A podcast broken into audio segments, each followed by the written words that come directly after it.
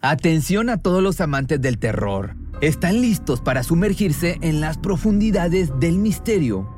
Pues les presento Archivos Perdidos, el podcast que explora las historias más escalofriantes de México. Archivos Perdidos no es solo otro podcast de horror, es una experiencia única que te lleva de la mano a través de historias como si estuvieras ahí mismo, viviendo los eventos junto con los protagonistas. La producción del podcast es impecable, con una narración cautivadora, efectos de sonido envolventes y una música que te sumerge en cada narración. Y si has vivido algo inexplicable, envía tu historia al correo archivosperdidos.genuinamedia.com y únete en este viaje a lo desconocido. Y no olvides también seguirlos en Spotify y Apple Podcast para no perderte ningún episodio. En resumen, si eres un amante de los misterios y las historias intrigantes, Archivos Perdidos es una adición, un complemento obligatorio a tu lista de reproducción. Cuando el tráfico te sube la presión, nada mejor que una buena canción. Cuando las noticias ocupen tu atención, enfócate en lo que te alegra el corazón. Y cuando te sientas mal, un buen médico te ayuda a sanar. Sabemos que mantener tu salud es tu prioridad, también es la nuestra en Kaiser Permanente, donde trabajamos juntos para cuidar de todo lo que tú eres. Kaiser Permanente, para todo lo que tú eres. Kaiser Foundation Health Plan of the Mid-Atlantic Stay Inc., 2101 East Jefferson Street, Rockville, Maryland, 20852. Ay, ¿a dónde está mi hija? Que me la dejen ver. Ay, mi niña, yo no creo que mi hija está muerta, no. Tenía solo cuatro años cuando le fue arrancada su inocencia. Desgarrada desde adentro, dio su último aliento entre violentos puñetazos, uno por ser solo una niña, otro por estar indefensa y otro por haber transitado cerca de una furia incontenible originada en las entrañas de un chico de 16 años. Un trágico suceso que paralizó a todo el país dominicano. Estremecidos por la naturaleza de los actos, quedaron una vez más hundidos en la profunda sensación de impunidad que de a poco, con cada noticia similar, había destrozado su confianza en las leyes. El caso de Yaneisi Rodríguez se sumó a la escalofriante estadística de niñas ultrajadas abusadas y a las cuales les quitan la vida. Esta es su lamentable historia, te la voy a contar en el video de hoy.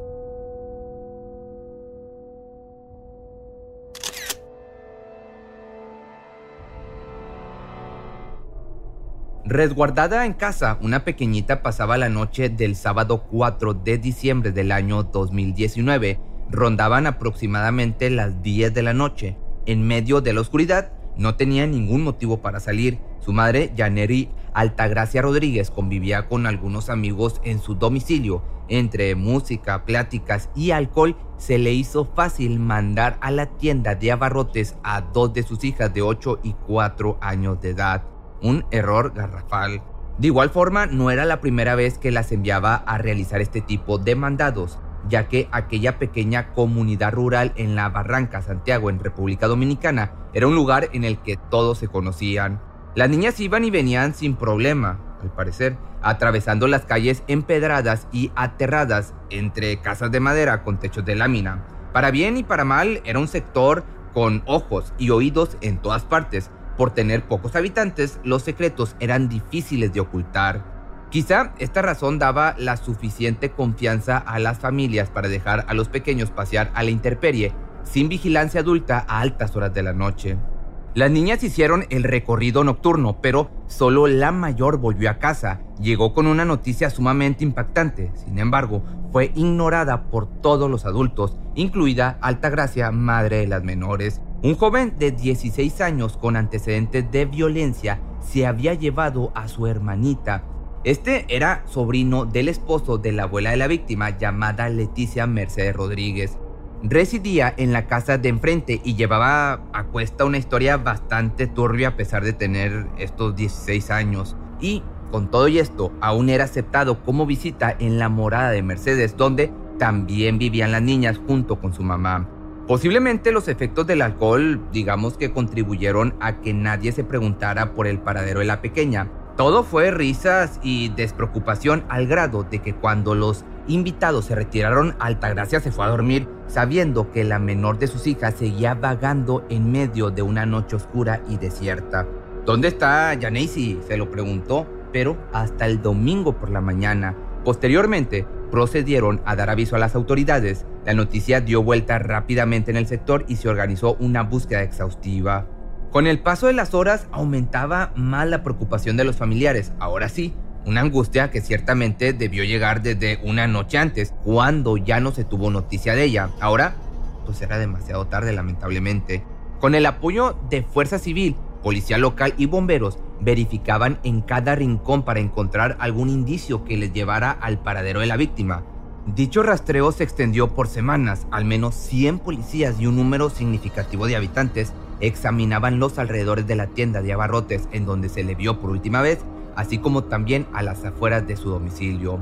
En los días posteriores, los habitantes de la comunidad realizaron una vigilancia. Reunidos en un callejón, encendieron algunas velas y quemaron neumáticos como digamos muestra de apoyo a la familia, esperando encontrar a la desaparecida. Pero fue hasta el miércoles 8 de enero del año 2020 cuando finalmente la búsqueda daría resultado.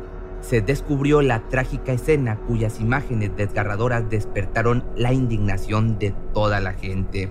Víctima de actos inhumanos, la pequeña Yaneisi Rodríguez de tan solo cuatro añitos había sido cruelmente agredida. Su cuerpo yacía en el fondo de un basurero, con aberrantes señales de violencia. ¿Qué le había sucedido? Era la pregunta. Tal como lo había descrito su hermana mayor, alguien se la había llevado. Acusaciones que pronto fueron corroboradas por otro chico de 14 años. Su confesión causó realmente escalofríos testigo de un brutal crimen, le dijo a las autoridades todo lo que sabía. Bajo la oscuridad, completamente indefensa, tuvo la desdicha de cruzar su camino con una desalmada bestia. Fue acechada y vigilada desde la distancia. Cada paso que daba lejos de su hogar la acercaban más a las garras de un abusador, de un monstruo. Este sujeto esperó el mejor momento para salir de entre algunos escombros y embestirla cruelmente la tomó de la cintura, la levantó y se la llevó.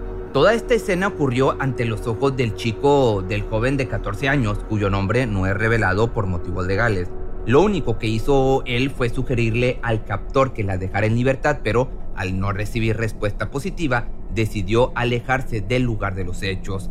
Ya con el conocimiento de esta nueva información se pudo arrestar al menor de 16 años, del cual también se desconoce su nombre, quien lejos de negar su culpabilidad, brindó toda la información sobre el paradero de la niña.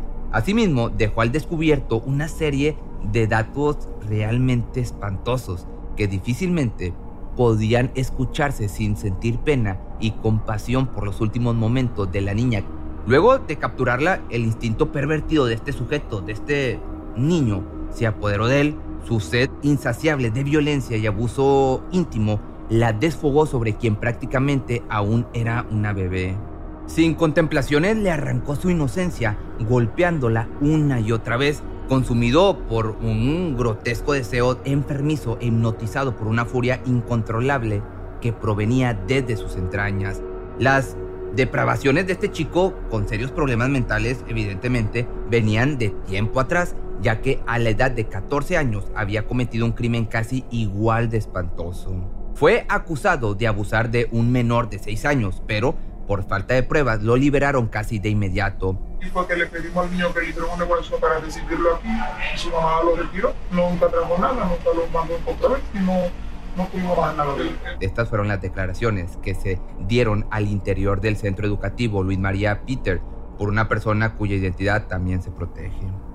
La familia del infante agredido de aquel entonces decidió mudarse de vivienda Jamás se le volvió a ver, esto debido a que el agresor del pequeño seguía rondando en las calles. Aunado a esto, y por increíble que parezca, el joven no era el único abusador cuyo crimen permanecía impune. Otra de las amenazas acechando mujeres y niños también a los alrededores de la Barranca Santiago era nada más y nada menos que el segundo implicado en el crimen atroz de Yaneisi Rodríguez, un hombre de 31 años llamado Franklin Fernando Cruz, alias Guile. Todos los habitantes conocían su delito, pero pues al parecer ya se había normalizado entre ellos, ya que cuando inició la búsqueda de la pequeña, este se unió en la travesía antes de señalarse como culpable. No era un secreto su padecimiento mental, como te digo, y acusado de haber abusado de su propia hermana. Nunca de igual forma pisó la prisión. Ahora sumaba otra agresión a su historial criminal. Presuntamente, en las declaraciones del menor de 16 años, afirmó no haber actuado solo. Dijo que las agresiones las había perpetrado junto a Franklin. Lo acusó de abuso y complicidad para esconder el cuerpo. Pero este segundo implicado desmintió tal historia dando su propia versión de los hechos. Aparentemente, este sujeto se encontraba durmiendo en su domicilio aquella noche. Eh, él me la llevó donde yo estaba acostado allá y ya ella estaba muerta, yo le ayudé a botarla. Entraron a la propiedad en donde Franklin tuvo la mórbida idea de abusar del cuerpo, del cuerpo ya sin vida, pero debido a su estado de ebriedad le fue imposibilitado realizar tal enfermizo acto. Posteriormente salieron para atravesar entre las sombras los callejones que les llevarían al lugar donde abandonarían el cadáver, un basurero al interior de un monte de Santiago. Ambos culpables fueron detenidos, pero no solo ellos, desde el inicio de la investigación y para fines de la misma, pusieron en prisión preventiva a la madre de la niña, Janeri Altagracia Rodríguez, acusada, pues sí, de negligencia. Se desató un fuerte debate sobre su manera de proceder ante la desaparición de su propia hija. Ustedes pueden creer que a una niña de cuatro años la mamá la mandara a la tienda sola de noche. ¿Hasta dónde va a llegar la irresponsabilidad de nosotros? Esto no lo digo yo, lo declaró el director de la policía Ney Andrún Bautista Almonte. De igual forma, luego de que se descubriera el hallazgo de los restos de la víctima, fue liberada, aunque siguió en duda su situación judicial, que esto al final tú me lo dirás si es culpable también o no. Pero bueno, prosigamos lo que dio paso a opiniones divididas como la de un periodista local llamado Germán Marte. Este sujeto dijo lo siguiente, están revictimizando a una infeliz que ya tiene suficiente dolor y castigo. ¿Dónde estaba la policía para evitar el crimen? ¿Dónde están los jueces? Que aquí yo diría, pues ponle tú que sí tiene razón también.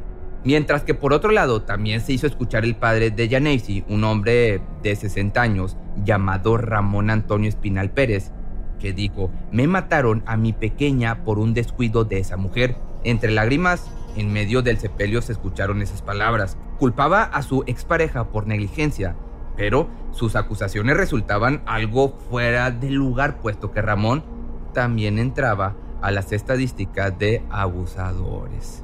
Este hombre embarazó por primera vez a Altagracia cuando tenía 52 años de edad, mientras que ella solo tenía 14. Así sucedió con sus otras dos hijas de quienes jamás se hizo responsable.